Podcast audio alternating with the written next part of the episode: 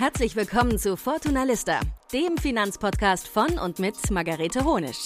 Was du von Branchenkennern, Hidden Champions und den Wirtschaftsprofis von morgen lernen kannst, hier ist der Deep Dive in die Finanzwelt. Hallo und herzlich willkommen zum Fortuna Lista Podcast. Heute habe ich Astrid und Daniela vom Finanziellmagazin zu Gast. Und vielleicht habt ihr das auch schon mitbekommen, das Finanziellmagazin und Fortuna Lista, wir haben in diesem Jahr bereits eine sehr schöne Zusammenarbeit gehabt und zwar ein Event, was wir gemacht haben. Tatsächlich kennen wir uns schon relativ lange. Das werden wir euch noch ein bisschen erzählen und berichten. Aber erst einmal herzlich willkommen im Fortuna Lista Podcast. Ja, vielen Dank. Wir freuen uns riesig, dass wir hier sein dürfen. Total ja, super. Hallo auch von mir. Ihr seid ja schon man kann sagen, wirklich alte Hasen, was das Thema Finanzszene betrifft und Finanzbranche. Wir haben uns kennengelernt, ich glaube, das war 2018 oder 2019. 19. 19 war es. Und da haben, ne? es hat direkt geklickt, hatte ich das Gefühl. Und seitdem sind wir auch im regen Austausch. Wie hat denn bei euch eigentlich angefangen mit eurer Finanzkarriere? Wo habt ihr angefangen und was waren so eure ersten, ja, auch beruflichen Erfahrung, weil es ist ja nicht die leichteste Szene für Frauen. Ich starte mal. Ja, wir sind äh, seit vielen Jahren schon Finanzjournalistinnen, also seit mindestens zehn Jahren, um genau zu sein. Und wir haben lange für so klassische Anlegerblätter quasi geschrieben, für Sonntag, Börse Online, ganz breit über alle Themen, die Anleger und Anlegerinnen eben so interessieren, Aktien, aber auch härtere Themen und Zertifikate über volkswirtschaftliche Entwicklungen. Also das war das, womit wir beruflich beschäftigt waren, äh, lange Zeit. Und ja, so 2018, 2019 ist uns dieses ganze Thema Female Finance eben ähm, nochmal bewusster geworden, wie wichtig das ist. Und dann haben wir da dann im Fuß gefasst. Und Daniela kann ja gleich nochmal was zu sich sagen. Ich äh, selbst habe tatsächlich auch einen Wirtschaftshintergrund, äh, habe BWL studiert, dann noch einen Master in Journalismus draufgesattelt, habe lange beim Fernsehen gearbeitet, wollte da eigentlich auch bleiben. Irgendwie hat es mich dann doch zum Print verschlagen, auch aufgrund des Wirtschaftshintergrundes, weil äh, Wirtschaftsjournalisten und Journalistinnen wurden immer gesucht, so die letzten zehn Jahre. Und da gab es schon direkt eine Festanstellung, so dass ich dann irgendwie doch im Print gelandet bin, was rückblickend auch eine schöne Entwicklung war. Also ähm, ich, ich mag das sehr. Man hat was in der Hand. Es ist irgendwie nicht so schnelllebig, dachte ich jedenfalls. Ne? Mittlerweile mit Online und so weiter äh, kommt das. Aber ja, so bin ich in dieser Szene gelandet. Wie war es bei dir, Daniela? Ja, also ich habe tatsächlich schon mit 18 während meines Unistudiums angefangen, damals bei der Bild zu arbeiten, tatsächlich. Und war dann auch auf der Axel Springer Journalistenschule und habe da mehrere Stationen durchlaufen. Also ich war insgesamt sieben Jahre bei der Bild, war bei der Welt, beim Axel Springer Auslandsdienst und so weiter und bin dann irgendwann beim Axel Springer Finanzen Verlag gelandet. War unter zwischendurch auch noch mal bei der Zeit, bei Brand 1 und so weiter. Habe da als Freier gearbeitet und habe dann irgendwie die Wirtschaft und die Finanzen so für mich entdeckt, nachdem ich auch viele andere journalistische Sachen vorher gemacht habe und bin dann da quasi so ein bisschen als Neuling reingekommen und ähm, deshalb ist es auch immer mein Anliegen zu sagen, ja, jede Frau, jeder Mensch kann das lernen und sich das aneignen, weil ich, ich habe kein Finanzen, keine Wirtschaft studiert. Ähm, und ich habe mir das auch alles bei Learning by Doing beigebracht und mache das jetzt seit, ich glaube, ungefähr 15 Jahren. War dann ganz lange Chefreporterin beim Finanzenverlag, da ganz viel unterwegs in der Welt und äh, vor allen Dingen in äh, China und Afrika habe ich viel Geschichten gemacht, viel über die Wirtschaft dort berichtet. Das hat mir auch riesen Spaß gemacht. Und ähm, dann habe ich irgendwann äh, drei Kinder gekriegt und dann ging das mit dem Reisen nicht mehr so. Und dann hatte ich irgendwann ehrlicherweise ziemliches Bore-out am Schreibtisch und habe dann äh, mit Astrid mir überlegt, dass wir irgendwas tun müssen, zumal wir mitbekommen haben, dass es wahnsinnig viele Frauen, gerade Mütter gibt halt, die dann plötzlich entdecken, oh mein Gott, ich bin äh, gar nicht finanziell gut aufgestellt. Ich habe mich total abhängig gemacht von meinem Partner, von meinen Eltern vielleicht sogar noch ähm, vom Staat, arbeite vielleicht jetzt Ewigkeiten schon in Teilzeit, muss irgendwas tun, aber oh Gott, oh Gott, oh was denn? Und da haben wir halt gemerkt, dass die Frauen sich halt irgendwie nicht so richtig angesprochen gefühlt haben von der Information, die es damals gab. Das ist jetzt auch schon ein paar Jahre her und haben dann beschlossen, dass wir da was tun müssen, auf jeden Fall. Genau, dann habt ihr auch was getan. Da könnt ihr ja gleich noch ein bisschen genauer zu berichten. Was mich noch interessieren würde, weil ihr habt ja auch schon gesagt, ihr wart bei klassischen Finanzblättern und so weiter. Und ich glaube, ich verrate jetzt kein Geheimnis, wenn ich sage, dass da hauptsächlich Männer arbeiten und dass das Alter wahrscheinlich auch ein bisschen älter ist und vielleicht die Einstellung auch ein bisschen anders. Wie war es denn für euch, in, in so einer Branche zu arbeiten? Wie war das Arbeitsklima? Und wie setzt man sich da vielleicht auch als Frau durch in dem Thema? Also ja, es war sehr männerlastig. Also ich wurde tatsächlich schon beim Einstellungsgespräch darauf hingewiesen, dass ich mich in einen Bereich begebe, wo 80, 90 Prozent der KollegInnen eher männlich ist. Und so, also ich wurde vorgewarnt, ob ich damit ein Problem hätte. Hatte ich nicht, aber es war tatsächlich eben wirklich so. Also man hat sowohl in der Redaktion, wo wir waren, war die Mehrheit der Kollegen war eben männlich und äh, aber auch wenn man bei Events war oder wir, waren viel in London bei, bei Fondshäusern und Banken eingeladen zu ähm, Presseevents oder auch so Terminen einfach. Äh, das war, also Finanzszene ist schon sehr männlich und ist schon auch sehr, ich würde sagen, war es zumindest damals, als wir dort gearbeitet haben, sehr auch behäbig noch und naja, wie man sich das halt so vorstellt. Und man hatte da natürlich schon so seine Probleme an der einen oder anderen Stelle nicht immer, also das will ich auch betonen, aber ernst genommen zu werden. Also ich kann mich an viele Events erinnern, wo ich die jüngste war, wo ich die einzige Frau war. Als Journalistin dann manchmal auch noch eine, Exot, eine Exotin, weil das eben dann irgendwie tatsächlich äh, Bankenevents waren. Ja, also von daher, das war schon immer so ein, Ausnahmemoment, war da manchmal so ja, sehr exotisch unterwegs. Das hat aber dazu geführt, dass man eigentlich relativ früh schon gelernt hat, sich irgendwie durchzusetzen, beziehungsweise damit zu leben, dass man irgendwie allein auf weiter Flur ist, was nicht immer schön war, aber ne, wenn man dem jetzt was Positives abgewinnen will, dann wäre es das. Aber es, es war auch so, also ich kann mich auch erinnern, ich habe von vornherein, also seit ich in dieser Redaktion war, habe ich auch immer mal Themen vorgeschlagen, also Anliegen für Frauen oder zum Weltfrauentag, dass man irgendwas macht. Und da, es gab ja auch früher schon Studien, dass wenn Frauen investieren, dann sind sie zum Teil erfolgreicher, weil da, da, da, ne, die ganzen Gründe, weil wir nicht so viel handeln und vorsichtiger agieren und so weiter. Das stieß aber in der Regel auf taube Ohren. Also das, das, da war kein Verständnis für da. Und das war auch dann später, als wir das Thema dann ja platziert haben, auch immer noch so, dass das zum Teil nicht so richtig verstanden wurde. Also gar nicht unbedingt böswillig, sondern einfach, es fehlte einfach schlicht und ergreifend das, das Verständnis dafür, weil Männer haben eben Finanzen, Finanzthemen für Männer aufbereitet. Äh, es wurde gar nicht hinterfragt. Und das war schon irgendwie auch für uns komisch, denn wir wussten ja, dass äh, die Leserschaft hauptsächlich männlich ist. Ich, ich glaube, 85 Prozent der Leute, die das gelesen haben, waren männlich man hatte dann irgendwann auch so diese Brille selber auf, auch dieses, also das ist mir dann, das hat man, also ich zumindest habe es dann irgendwann auch gar nicht mehr so krass hinterfragt, dass ich da mit Fachwörtern auch um mich schmeiße und davon ausgehe, dass jeder das versteht und dadurch natürlich automatisch aber auch Leute ausschließe, ne? nämlich alle die, die das vielleicht verstehen wollen, aber nicht verstehen und sich dann nicht ernst genommen fühlen. Das, ja, hat man dann schon irgendwie so mitbekommen und das, da ist man so, so reingerutscht und irgendwann aber Gott sei Dank wieder rausgerutscht. Das finde ich interessant, dass du das sagst, dass man irgendwann auch so ein bisschen sich an das Umfeld auch so angewöhnt, hat, so gewöhnt hat, sage ich jetzt mal, oder angepasst hat. Und ich muss nämlich gerade auch, als du erzählt hast, dass du auch so unterwegs warst, auch nämlich an eine Situation denken. Das ist mir auf einer meiner allerersten Messen passiert, wo ich war auf einer der ersten, ich glaube, Invest war es damals. Und da war ein Magazin. Da gab es euer Magazin auf jeden Fall noch nicht. Ich weiß nicht, wann, wann das war, schon einige Jahre her. Und ich kannte das Magazin noch nicht. Dann bin ich an diesen Stand gegangen und habe gefragt, so, ja, worum geht's denn hier eigentlich konkret in dem Magazin? Weil mir war das nicht klar, geht's hier um Aktien oder geht's um irgendwelche anderen Sachwerte und so weiter. Und dann war da dieser junge Typ und er blättert so ganz nach hinten und zeigt mir so eine Seite, ja, hier geht's um schönen Schmuck und es geht auch um Taschen, in die man investieren kann. Ich nur so, mhm, okay, alles klar, danke. Und dann hat sie mir noch irgendwie hinterhergerufen, ob ich einen Kugelschreiber mitnehmen will, einen kostenlosen. Also das waren so die Erfahrungen, die ich auch gemacht habe. So wirklich wie so eine Zeitreise. Du merkst einfach, die Leute nehmen dich irgendwie nicht ernst. Und vor allem, wenn du als Frau dahin gehst, dass dir dann halt irgendwie was von Taschen erzählt wird. Das kann ich auf jeden Fall gut nachvollziehen. Aber dann hattet ihr eine Idee. Ja, ja, genau. Wir hatten eine Idee und haben uns gedacht, es muss mehr Angebote für Frauen geben. Und Astrid hat das ja schon erwähnt. Wir hatten auch schon immer mal wieder sowas vorgeschlagen, äh, sind da manchmal mit durchgekommen, manchmal auch nicht, weil man halt natürlich dann leicht überstimmt werden kann. Wobei ich ganz kurz hinzufügen muss, es kann auch durchaus Vorteile haben und ich fand das Arbeitsklima auch mit Männern nicht, nicht schlecht grundsätzlich. Ne? Also ich habe auch gerne mit Männern zusammengearbeitet an äh, vielen Stellen. Manchmal ist es auch ganz schön, Männer mit im Team zu haben, weil sie dann manchmal auch vielleicht ein bisschen rationaler an Sachen rangehen.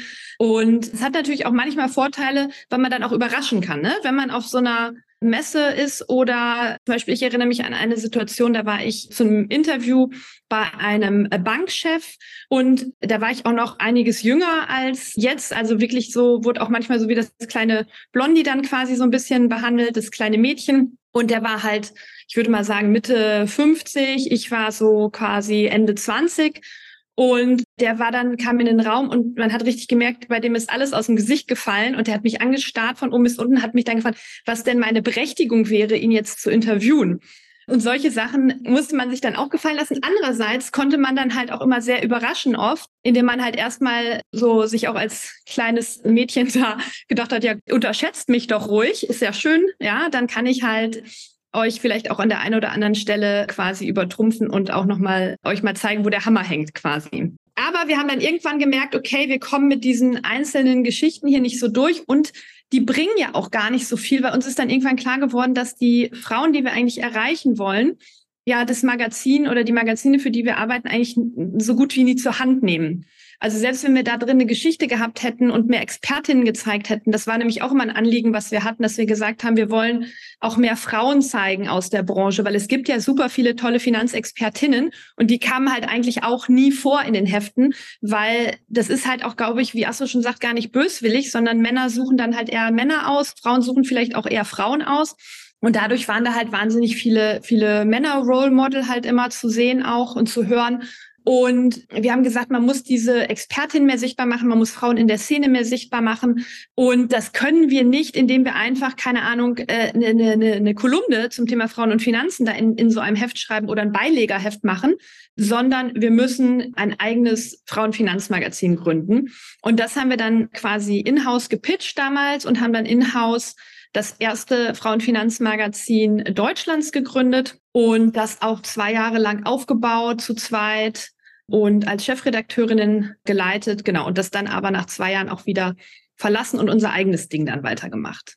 Und ihr habt das Magazin auch durch eine sehr schwierige Zeit auch gebracht, muss man zu sagen, weil ja. ich weiß noch, eure Party, eure Launch-Party, da konnte ich leider nicht dabei sein, aber das war ja ganz, ganz kurz vorm Lockdown. Absolut, ja. Das war irgendwann, ich weiß jetzt, 20. Februar, Februar war die Party und ab genau. März der Lockdown, ja. Genau, genau. Das war, glaube ich, Ende, gegen Ende Februar und dann war Lockdown und dann kamen wir wirklich in so eine super schwere Zeit.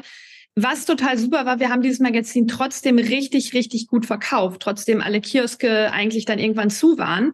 Auf unserem ersten Cover war übrigens Sarah Nuru, super tolle Frau. Für die hatten wir uns auch ganz bewusst entschieden, weil wir sie super cool fanden und jung und spritzig und wir genau sowas, so einen Gegensatz haben wollten zu dem alt eingesessenen, bisschen verstaubten Klischee von, von Finanzmagazinen.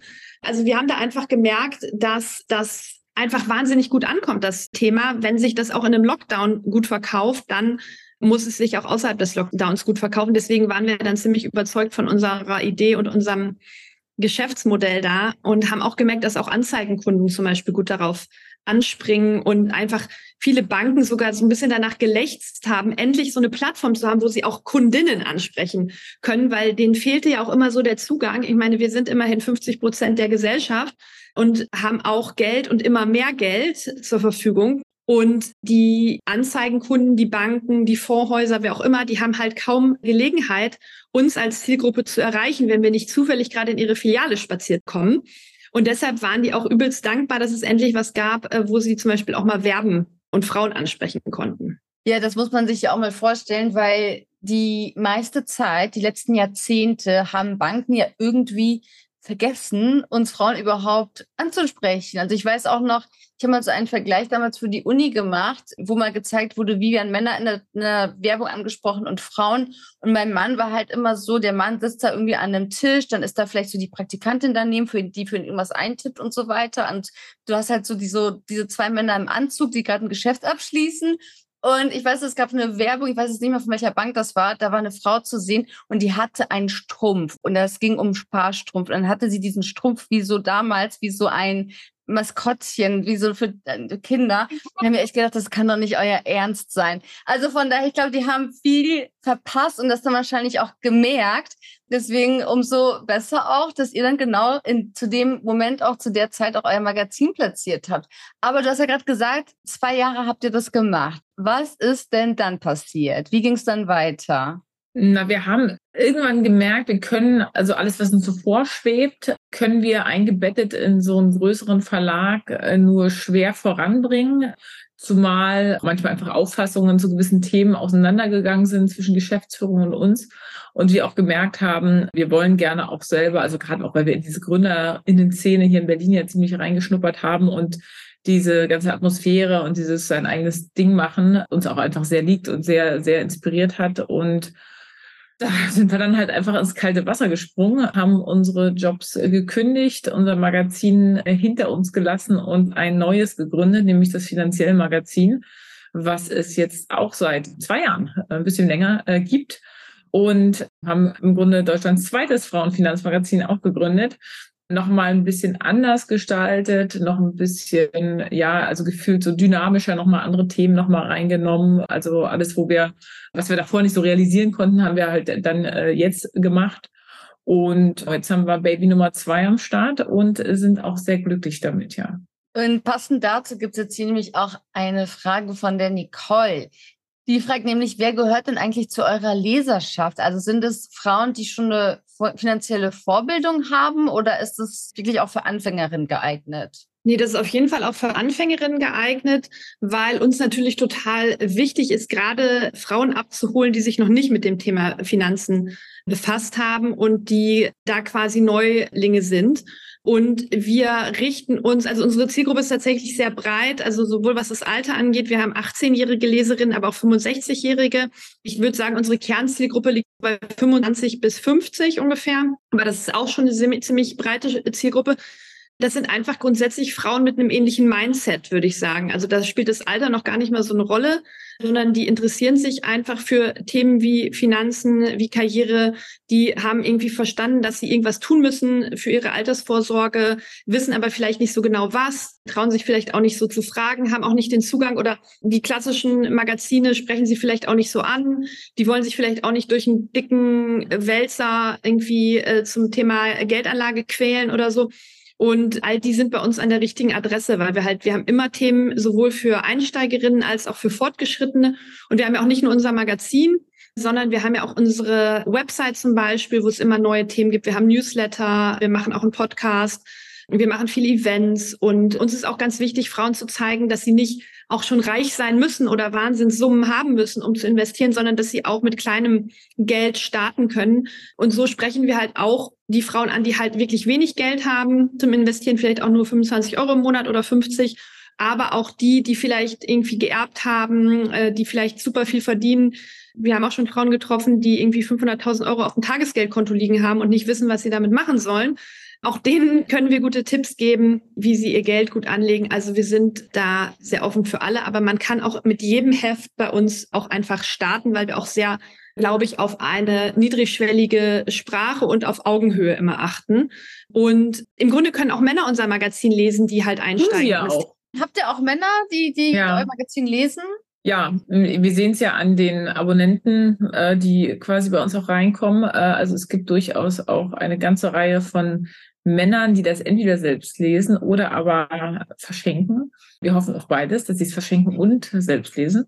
Genau, aber tatsächlich, äh, wir kriegen auch Leserpost, also von Männern ist sehr schön, ja, freut uns sehr. Also, dass man einfach auch das Gefühl gewinnt, mit dieser direkten, auf Augenhöhe, dieser Ansprache, dass, dass wir da eben ähm, nicht nur eben Frauen abholen, sondern auch Männer, die sich eben von den bereits existierenden Finanzmagazinen nicht abgeholt fühlen. Eine Frage, die es auch noch gab, die finde ich auch sehr spannend. Würdet ihr denn die finanziell als ein feministisches Magazin bezeichnen? Äh, das kommt darauf an, wie man Feminismus definiert. Also ich würde schon sagen, dass es auch feministisch ist, denn wir haben ja mit unserem Magazin im Grunde so die letzte Bastion des Female Empowerments gesprengt. Und das ist für uns, dass man sich auch selber um sein Geld kümmert und um seine Finanzen kümmert, die selber in den Griff kriegt, in die Hand nimmt. Und deshalb ist das schon feministisch. Also es gibt für uns kein Female Empowerment ohne seine Finanzen selber im Griff zu haben und zu kennen, auch seine Einnahmen zu kennen, seine Ausgaben zu kennen. Natürlich gibt es auch Frauen, die sagen, ja, aber äh, mein Mann macht halt eher die Finanzen und ich mache eher dies oder das oder jenes. Das ist auch grundsätzlich jetzt nicht schlimm, aber man muss trotzdem Zugriff auf das Konto haben. Man muss trotzdem wissen, was verdient mein Mann, was verdiene ich. Man muss trotzdem auch mit dem Partner dann darüber reden. Man muss trotzdem selbstbewusst mit Geld umgehen. Das ist eigentlich so unsere Haupt, unser Hauptding, was wir vermitteln wollen. Zu sagen, ihr könnt das. Und es ist für uns auch sehr wichtig, dass Frauen sich halt auch um ihre private Altersvorsorge kümmern, weil das tut halt keiner für sie im Zweifel. Das müssen sie selbst machen oder auch zum Beispiel mit ihrem Mann Vereinbarungen treffen, wenn sie Kinder kriegen, wenn sie für Kinder zu Hause bleiben, dass er, was weiß ich, einen ETF-Sparplan anspart in der Zeit oder sowas in der Art. Sowas geht ja alles, sowas kann man vereinbaren. Und deshalb würde ich schon sagen, dass es auch feministisch ist, denn ohne dass man seine, sein eigenes Geld hat und seine Finanzen im Griff hat, kann man keine freien Entscheidungen oft treffen. So, deshalb sagen wir auch immer, es ist auch wichtig, so ein Fuck you Money auf der Seite zu haben. Und das bedeutet einfach, dass man Geld hat, mit dem man zu jedem Zeitpunkt aus jeder Tür herausspazieren kann, wenn man das denn möchte. Und das gilt für die Wohnungstür oder Haustür, genauso wie die Tür vom Arbeitgeber. Geld gibt einfach Freiheit. Und damit meine ich noch nicht mal der große Reichtum, sondern einfach eine solide finanzielle Basis, mit der man gut arbeiten und leben kann und sich sicher fühlen kann. Absolut. Also gerade dieses Thema eben Notgroschen. Ich glaube, dass das auch viele unterschätzen, wie wichtig das ist. Ich kenne auch Geschichten von Paaren in München, die lange, lange zusammenleben mussten, ein Jahr, nachdem sie sich bereits getrennt hatten und teilweise jemand Neues hatten. Und ich glaube, das war eine Situation, in die wollen wir alle nicht geraten, dass man dann irgendwie den Ex beim Daten da die ganze Zeit beobachtet und vor der Nase hat. Von daher, ja, absolut fuck you money sollte jede Frau haben.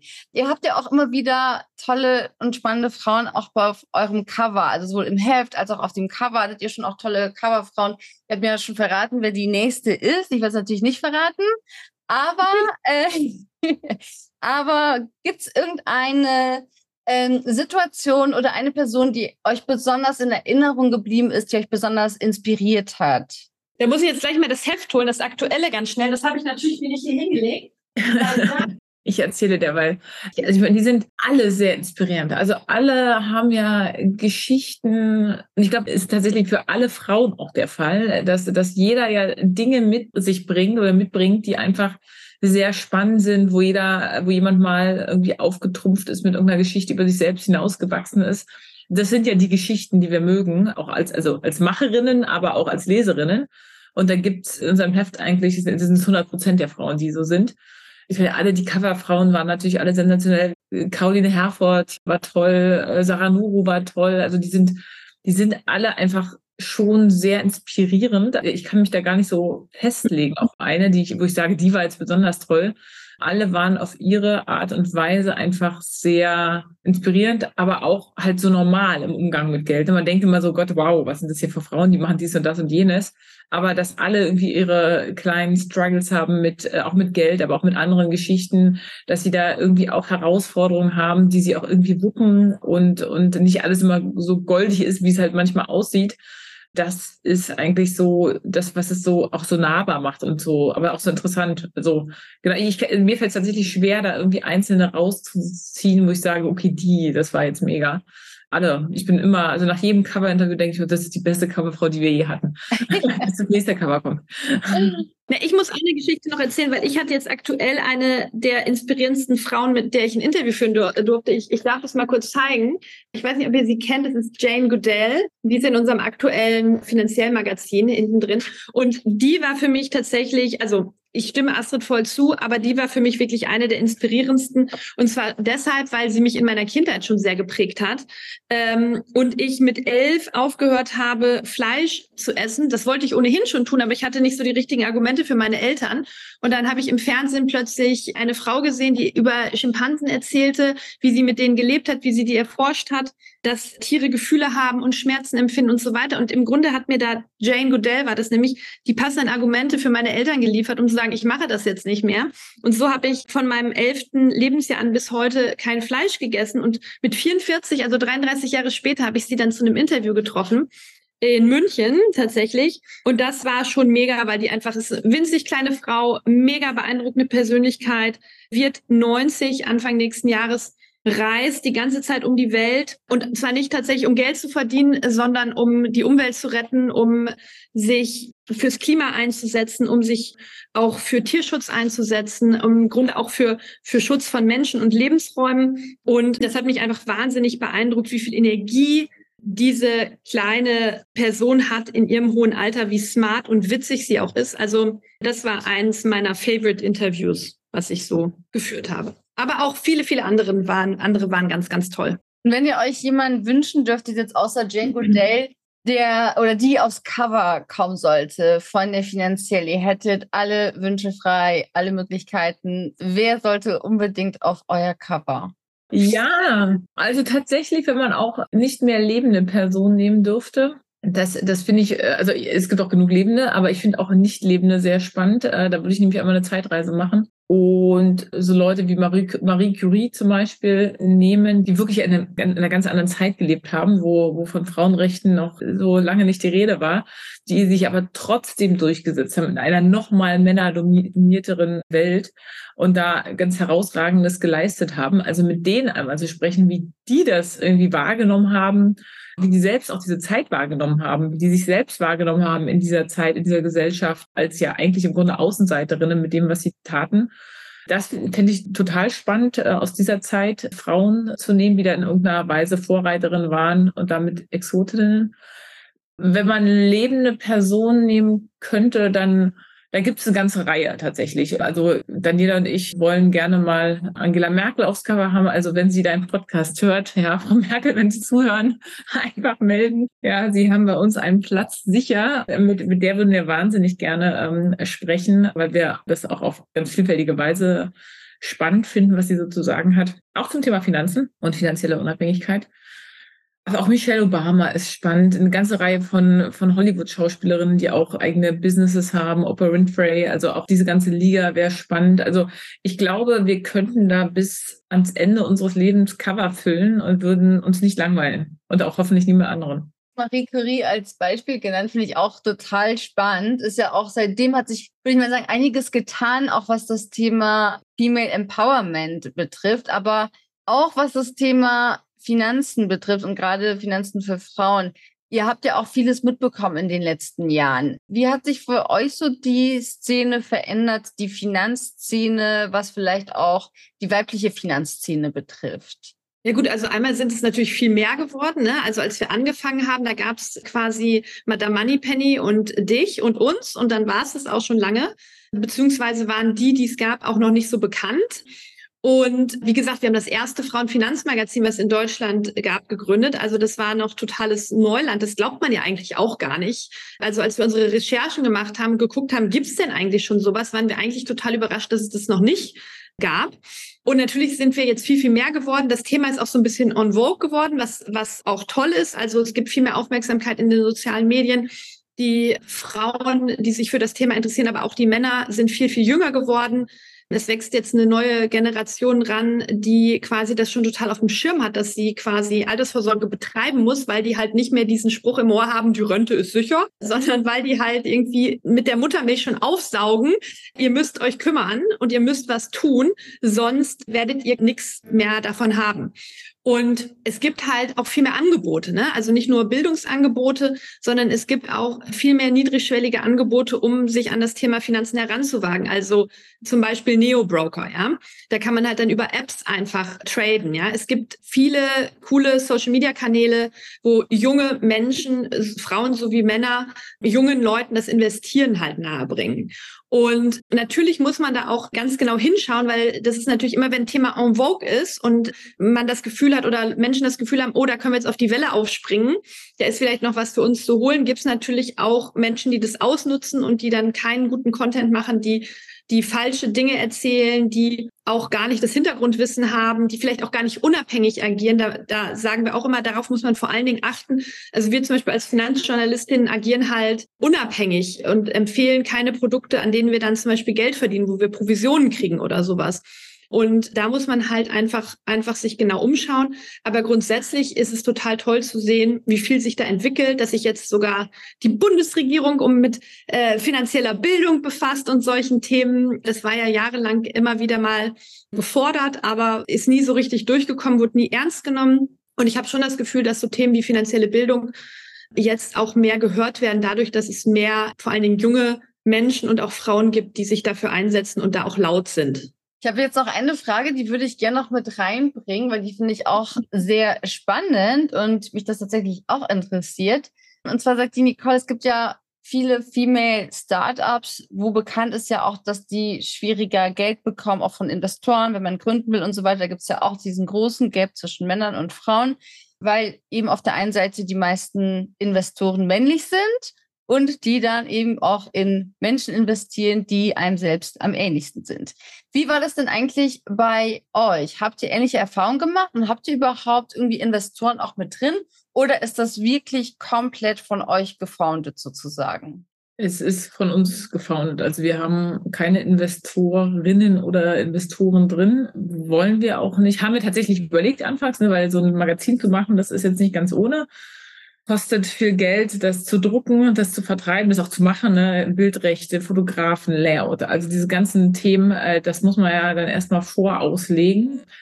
Und da äh, braucht man erstmal ein gewisses Grundkapital. Das haben wir dann selbst aufgebracht und so dann auch gestartet. Und seitdem trägt es sich eben selbst und soll auch sich weiter selbst tragen wir müssen halt gucken, ne? oft werden ja Gelder dann nochmal eingesammelt, um schneller zu wachsen und dieses ganze Thema voranzutreiben.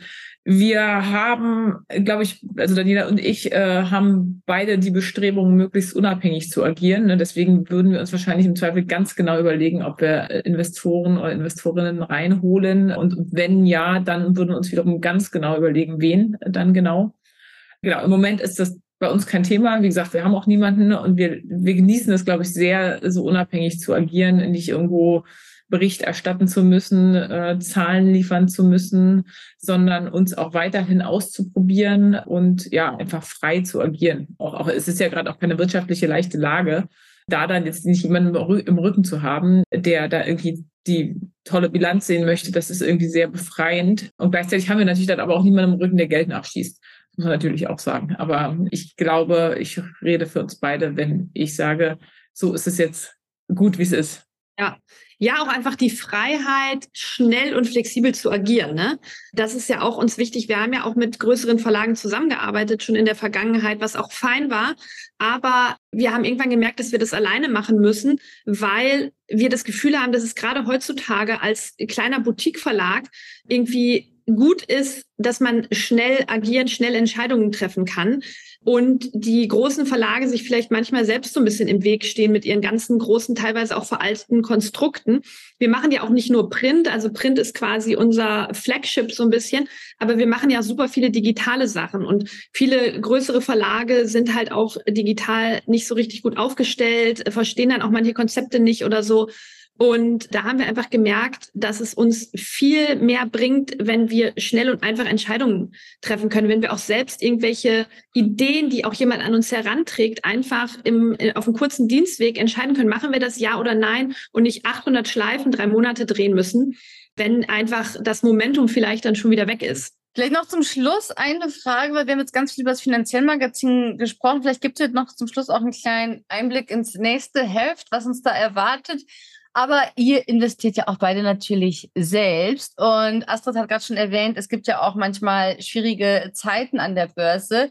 Wie geht ihr denn mit sowas um? Also gerade jetzt so die momentane Situation, was ihr ja, ja auch gesagt habt, es geht ja nicht immer nur bergauf, es gibt auch mal schwierige Situationen. Wie geht ihr da ganz persönlich und privat mit in solchen Phasen um? Macht euch das noch nervös oder seid ihr da entspannt? Mm, also privat meinst du quasi private Geldanlage? Genau. Also privat bin ich tiefenentspannt. Äh, da kenne ich einfach die Regel, du musst langfristig investieren und ich kenne auch das Renditedreieck des MSCI World. Wer das nicht kennt, das ist so ein, ja, so ein Dreieck, da kann man an zwei Achsen sehen, wann man gekauft hätte, wann man verkauft hätte. Und das ist komplett grün, sprich über die meisten Zeiträume, denen man investiert gewesen ist in den vergangenen Jahren, hat man einfach eine positive jährliche Durchschnittsrendite. Daran glaube ich, da, wenn da mal eine rote Zahl im Depot ist, dann ist das so und interessiert mich nicht weiter. Ich gucke da auch ehrlich gesagt nicht so oft rein. Also da bespare ich einfach fröhlich, äh, was die ETFs und zum Teil auch Einzelaktien und das macht mir überhaupt nichts aus. Und alles, was unser Unternehmen angeht, da bin ich, da bin ich einerseits relativ pragmatisch, weil ich weiß, wir geben unser Bestes. Wir stecken da alles rein, was wir haben an Know-how, an äh, Leidenschaft, an Herzblut und Deswegen habe ich einfach irgendwie so ein Grundvertrauen, dass das schon wird. Wir kriegen super gutes Feedback. Wir wissen, dass wir gute Produkte machen, ähm, wenn wir Vorträge, Workshops, whatever machen ist die Resonanz immer super gut. Deswegen habe ich ein sehr großes Vertrauen in das, was wir tun. Dass das im Moment natürlich schwieriger ist als in besseren wirtschaftlichen Zeiten, das zu vermarkten und zu verkaufen. Das verstehe ich auch und das, da kann ich auch hinnehmen. Und gleichzeitig nervt es mich natürlich, weil man eben doch nicht so schnell vorankommt, wie man das vielleicht wollen würde. Aber ja, ich glaube, dazu bin ich dann auch zu lange in diesem Geschäft oder weiß halt zu, zu viel über Wirtschaft, dass ich weiß, es ist halt manchmal so. Man hat diese Konjunkturzyklen, man hat halt manchmal wirtschaftliche Schwierigkeiten, wir müssen da durch. Und ja, am Ende setzt sich das durch, was gut ist, wo Know-how ist, wo Innovation ist, wo Leidenschaft ist. Und deswegen bin ich eigentlich sehr guter Dinge, dass, dass wir das gut weitermachen werden, auch wenn es natürlich manchmal nervt, dass irgendwie das, die wirtschaftliche Lage einfach besser sein könnte, ja. Das Schöne ist, dass man ja sozusagen aus den privaten Investments und den Erfahrungen, die man an der Börse gemacht hat, ja quasi das Gleiche übertragen kann. Vielleicht dann eben auch aufs Business, wo man sagt, jedes Mal, wenn es auch mal so ein bisschen seitwärts geht, wie jetzt mhm. momentan mhm. beim DAX seit Anfang des Jahres, irgendwann mhm. geht es auch wieder bergauf. Ja, genau. Und das merke ich tatsächlich so. Also anfangs fand ich das schwieriger, ne? wenn da dann irgendwie was war. Und als Gründerin hat man ständig irgendeinen Hickhack. Also das ist halt egal wo, ne? ob mit dem Finanzamt oder irgendwelchen Kunden oder Dienstleistern oder so, ständig gibt es irgendwas. So und anfangs denkt man sich so noch, boah, jetzt, was ist jetzt los? Und irgendwann ist das aber so, so ein Routine-Ding. Ne? Das ist dann ein Problem, was man einfach geklärt haben möchte. In der Regel will einem ja auch keiner was Böses. Das ist dann halt einfach so. Oder irgendwelche bekloppten Vorschriften machen einem das Leben schwer und irgendwo hakt es dann halt. Also ich, ich sehe das mittlerweile mehr wie ein Getriebe, was dann an einer oder anderen Stelle irgendwie ruckelt. Und dann muss man da den Stein lösen und dann rollt es weiter. Also genau, also dieser pragmatische Ansatz oder dieser rationale Ansatz, der gelingt äh, mir immer besser. Das war anfangs nicht so. Also man genau, man kommt da auch in so eine Routine, dass man merkt, okay, das ist jetzt halt so, das lösen wir jetzt durchhalten. Man wird ja auch resilienter. was, erwartet, was erwartet uns denn in der nächsten Finanziellausgabe? Könnt ihr schon ein bisschen was verraten? Ja, also es geht grundsätzlich um das Thema Luxus. Allerdings jetzt nicht nur um den materiellen Luxus, sondern auch um den kleinen Luxus des Lebens. Es geht aber unter anderem auch in Geldanlage in Luxusgüter, in Luxusaktien, aber auch um viele Beispiele von Frauen, die sich in irgendeiner Form einen Luxus gegönnt haben oder einen Luxus erfüllt haben, einen Traum erfüllt haben. Das muss aber nicht sein unbedingt, was viel Geld gekostet hat, sondern kann auch auf ganz ideeller Weise, auf ganz ideelle Weise geschehen sein. Von daher, das wird so ein Heft sein, wo es um Werte und um Luxus im weitesten Sinne geht. Sehr schön. Ich freue mich schon drauf. Wann können wir das kaufen? Ab wann? Momentan gibt es ja noch das aktuelle Magazin, ist ja im Handel. Das andere gibt es ab 28. November am Kiosk und natürlich bei uns im Shop auf unserer Website finanziell.de haben wir einen Shop, da kann man das auch jederzeit bestellen. Man kann sich natürlich auch ein Jahresbundle kaufen und alle vier Ausgaben frei Haus nach Hause bekommen. Ist auch dann, wenn man die ersten vier Ausgaben bekommen hat, danach jederzeit kündbar. Also man ist dann nicht gefangen in einem Dauer Abo forever and ever. Wenn es einem nicht mehr gefällt, kann man einfach nach jedem Heft wieder kündigen. Da haben wir auch ganz faire Bedingungen. Sehr gut. Bis zum 28. kann man noch das aktuelle Magazin kaufen und dann können wir uns zum Ende des Jahres mit dem Thema Luxus befassen. Ja, vielen Dank für all diese Insights und Einblicke in eure Arbeit und die Entstehung vom, ja, eigentlich bei zwei Finanzmagazinen. Sehr schön. Ja, Astrid und Daniela, danke, dass ihr im Fortunalista Podcast wart. Hat mich sehr gefreut und bis zum nächsten Mal. Ja, ja danke dir. Hat sehr viel Spaß gemacht. Ja, das war super. Vielen, vielen Dank. Ganz toll. Vielen Dank fürs Zuhören. Das war Fortuna Lista, der Finanzpodcast von und mit Margarete Honisch. Wenn du Lust auf weitere Infos rund um Finanzen hast, dann geh jetzt auf fortunalista.de oder folge uns auf Instagram unter Fortunalista. bis zum nächsten Mal.